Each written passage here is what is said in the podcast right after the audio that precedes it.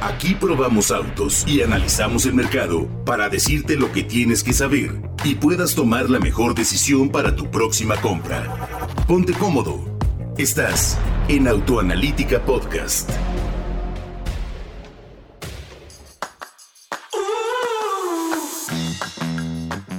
Hola, ¿cómo estás? Qué gusto me da saludarte. Yo soy Héctor Ocampo y en esta ocasión, esta radiografía, hablaremos de una prueba de manejo especial que hicimos con el Hyundai HB20. Como bien sabes, en este año Hyundai presentó el modelo HB20 que tiene como características más importantes ser uno de los vehículos del segmento de sedanes o de hatchback subcompactos más completos del mercado para aquellos que estén pensando en seguridad. Entonces decidimos ponerlo en una prueba especial para conocer cuánto ayudan o no las asistencias, sobre todo si eres un conductor distraído. Lógicamente este podcast lo estoy grabando solo porque el señor Fred Chabot, evidentemente como saben, fue quien perdió. Así es que, ¿qué fue lo que decidimos hacer? Un recorrido por la Ciudad de México, eh, teniendo ciudad, autopista y diferentes circunstancias de conducción para que podamos entender y conocer cada una de las asistencias.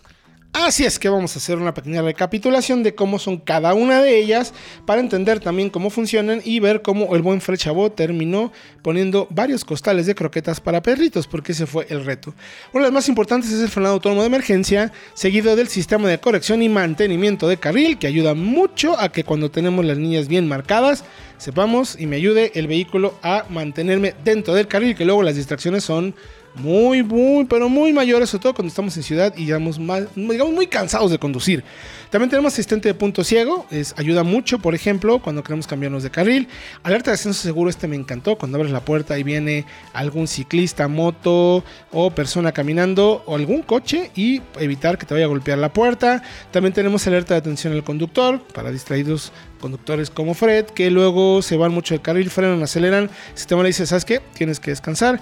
Asistente de tráfico cruzado trasero, que te ayuda a cuando no tienes visibilidad y sales, por ejemplo, de un estacionamiento de un centro comercial o del aeropuerto, que son muy pequeñitos, pues que puedas ver. Asistente de luces altas y también el de olvido de algún pasajero u objeto en la parte posterior. Todo eso va sumando a que, digamos, puedas tener una conducción más segura. Algunas son sobre todo activas a la conducción, otras ayudan también a situaciones como ojalá y nunca suceda, pero que incluso olvidemos un infante en el vehículo en la parte trasera o alguna computadora o casas que tampoco queremos que se vean o que estén a la vista. Entonces, ¿qué fue lo que hicimos? Un recorrido de 120 kilómetros con dos conductores diferentes. Visitamos Toluca para luego manejar por el centro de la Ciudad de México en hora pico y contamos las veces que estos sistemas intervinieron para salvarnos de una posible colisión. Lo interesante es que estos sistemas, además de protegernos, como el frenado autónomo de emergencia o el asistente de mantenimiento carril, funcionan de forma muy intuitiva. A ver, no terminan siendo más una distracción, pues están calibrados, la verdad, nos parece, con muy buena puesta a punto para las calles de México. Primero entra la alerta y toman acción sobre los mandos del coche en las últimas instancias. Es decir, primero te avisan, pero no son tan intrusivos como otros sistemas que luego son demasiado histéricos y todo el tiempo te están gritando. Aquí entendemos y vemos, yo creo que también por la naturaleza del producto, que se da cuenta que eh, estamos en un país donde la conducción es un poco distinta, digamos, un poco más agresiva. Entonces, están calibrados para que sí funcionen, te avisan, pero insisto, no son tan metiches, no están todo el tiempo diciéndote abusado, abusado, abusado, abusado, no son como una tía regañón en pocas palabras.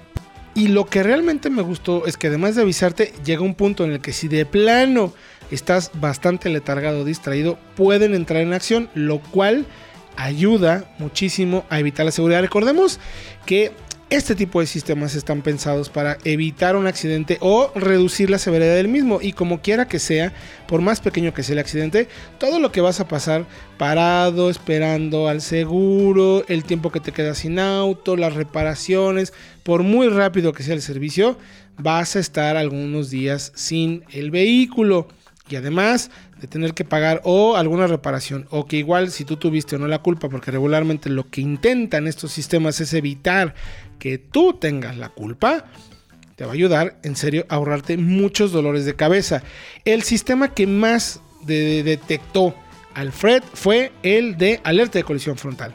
es alguien que tiene un manejo un poquito más agresivo y luego se acerca demasiado a los coches. Confía mucho en el sistema de frenos, pero varias veces le dijo, cuidado, te noto como muy animoso en la conducción. En mi caso, que yo y no me gusta quizás controlar tanto el volante, o sea, sí, obviamente sí manejo, pues, pero a veces soy un poquito más relajado de cómo va el coche en el centro del carril. El sistema de centrado de carril regularmente siempre me estaba corrigiendo cómo me ubicaba en el carril y si me llegaba a distraer con alguna entrada de algún mensaje o si yo quería mover algo o de plano volteaba a ver algo en la calle y el vehículo se movió un poquito hacia las líneas bien pintadas del camino, inmediatamente regresaba y me decía, te está saliendo. Yo me considero un conductor no tan, digamos, eh, agresivo en el buen sentido de la palabra como lo es Fred, pero yo sí puedo ser un poquito más distraído. Ahora bien, en las condiciones eh, ya cerca del centro de la ciudad, pero por vías rápidas, el sistema que más estuvo avisándonos de una posible colisión fue el de monitor de punto ciego. Porque en estas condiciones de conducción eh, vienen muchas motocicletas o vehículos que luego van en exceso de velocidad, por ejemplo, en los segundos pisos de la Ciudad de México. Y de pronto tú vas bien concentrado, ya entendiste que no tienes que estar perdiendo, que tienes que estar tener el volante siempre agarrado y bien centrado para que el vehículo no te esté diciendo abusado, te está saliendo de la ruta ideal dentro del carril y de pronto te aparece un vehículo que viene a exceso de velocidad del lado, ya sea derecho o izquierdo, dependiendo, que luego a veces sucede en estas ciudades. Y la alerta de monitor de punto ciego fue muy efectiva para evitarnos tener por lo menos un susto, sobre todo con las motos, que saben que luego también son un poco agresivos en su manejo porque pues parece que nacieron con prisa. Luego de varias detenciones, el sistema de alerta de tráfico posterior le ayudó mucho a Fred porque paramos en un centro comercial que tenía los cajones de estacionamiento muy apretados. Entonces estábamos saliendo, él aseguraba que podía tener buena visión, pero no, resulta que no. Venía una persona caminando y no se veía entre los autos, así es que nos emitió una alerta. Ahí, por ejemplo, fue muy, pero muy valioso, ya ni siquiera por un tema de daño del coche, sino para evitar dañar a una persona que luego pasa, por ejemplo, en ciertas partes de la ciudad, de sus ciudades, que los ciclistas vienen muy pegados y no los alcanzas a ver. Y luego yo tuve una muy buena alerta ahorita que hablamos de ciclistas porque paramos en una zona de reforma aquí en Ciudad de México, nos estacionamos en un lugar donde del lado derecho pasa la ciclovía. Y aunque nos fijamos, cuando abrí la puerta, de pronto salió un ciclista hecho la raya y fue una muy buena alerta para evitar que tuviéramos un accidente. Al final, el Fred se llevó las palmas porque fue el conductor, no diría distraído, porque los dos la verdad es que somos muy cuidadosos, pero que necesitó de más asistencias, la verdad. Y yo creo que tiene que ver un poco también como que a veces la ciudad nos estresa. Entonces, sabemos que en las grandes ciudades uno puede ir muy más, pues, pues, tal cual, un poquito más estresado literalmente. Y a veces estamos cansados, distraídos y nos queremos, digamos, desconectar de lo que está sucediendo en el tráfico. Estas asistencias nos ayudaron bastante. Lo que nos gustó es que a pesar de ser un vehículo del segmento subcompactos, que tiene buen consumo, ¿eh? estuvimos obteniendo consumos por arriba de 13 kilómetros por litro, sobre todo en autopista. La verdad es que me gustó mucho en ese sentido. Tiene buen equipo de sonido, es confortable, buena calidad de marcha, bien insonorizada. Y además, la verdad, vale la pena mencionarlo, esta cantidad de asistencias a la conducción en este segmento es algo inédito.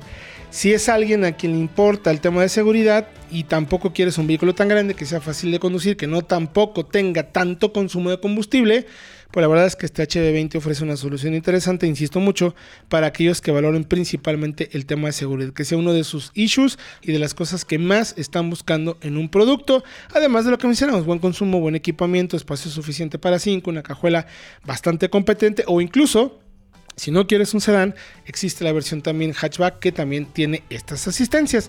Si quieren más datos, los invitamos a que vayan a autoanalítica.com.mx. Ahí van a poder ver los videos, pruebas y todo el análisis que hicimos de tales asistencias, a ver qué les parece. Y si eres un preocupón por la seguridad, aquí vas a encontrar una buena solución. Yo soy Héctor Ocampo, gracias por acompañarme en esta radiografía. Espero que haya sido de tu interés y utilidad y que te ayude, como siempre, a tomar buenas decisiones de compra. Nos escuchamos en el próximo podcast. Gracias por acompañarnos. Te recordamos que podrás encontrar este y otros capítulos de pruebas, comparativas, análisis, leyendas y entrevistas en Autoanalítica Podcast. Búscanos en todas las plataformas de audio y felices compras.